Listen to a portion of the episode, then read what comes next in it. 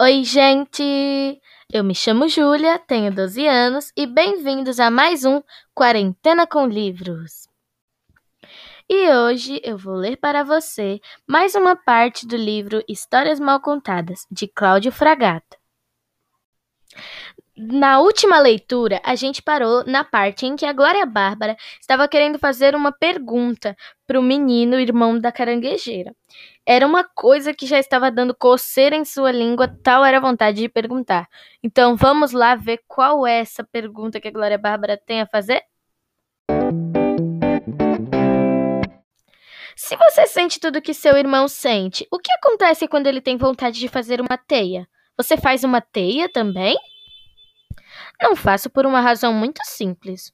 Meu irmão não faz teias, porque é uma caranguejeira. Caranguejeiras não fazem teias. Glória Bárbara sentiu um pouco de vergonha de sua ignorância. Isso mesmo, completou a caranguejeira. Nós não gostamos de ficar paradas no mesmo lugar. Somos aranhas errantes. E antes que você pense que somos aranhas que cometem erros, vou logo dizendo que não é isso. Errantes são os seres que ficam andando por aí, sem destino, de lá para cá. A menina ficou com vontade de mostrar a língua para a aranha. Ela não sabia mesmo que errar também significava andar sem rumo certo. Mas a caranguejeira não precisava ter, ser tão antipática para explicar uma coisa tão simples. Para mostrar que tinha entendido tudo, perguntou: Já que vocês são seres errantes, para onde estão indo? Quer dizer, por onde vocês vão errar agora? Não temos a menor ideia, sua avó não inventou um final para nossa história e por isso não sabemos onde ir. Pois eu acho que quando a gente não sabe para onde ir, é muito mais fácil. Qualquer lugar serve, sugeriu Glória Bárbara. Ao dizer isso, a menina teve uma ideia.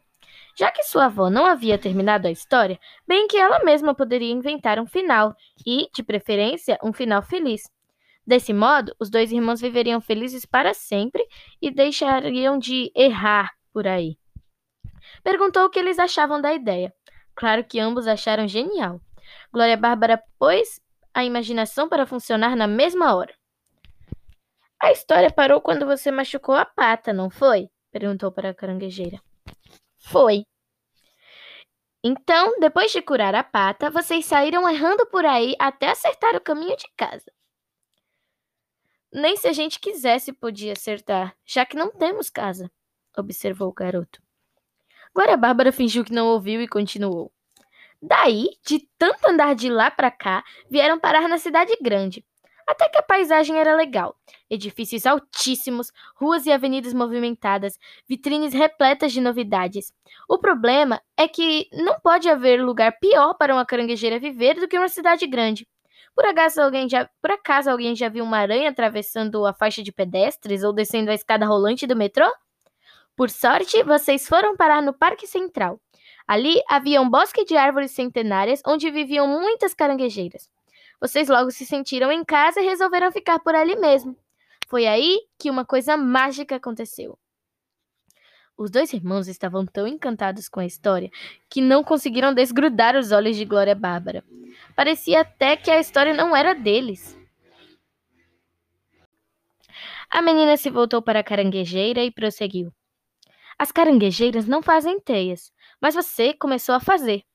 Não era uma teia comum, era prateada e brilhava no escuro. Como seu irmão sente tudo o que você sente, ficou com uma vontade enorme de tecer uma linda teia e teceu. Só que o fio era azul celeste. Juntos, vocês fizeram uma enorme teia azul prateada, onde viveram felizes para sempre. Fim. A história acabou e os irmãos permaneceram boquiabertos por alguns segundos. Quando voltaram a si, começaram a pular de alegria. Vocês gostaram? Adoramos, respondeu a caranguejeira.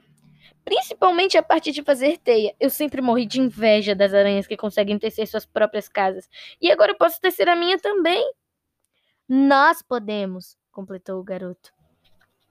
Estavam tão entusiasmados com os novos poderes que se puseram a fazer teias ali mesmo no quarto de Glória Bárbara, indo de uma parede a outra e descendo do teto ao chão.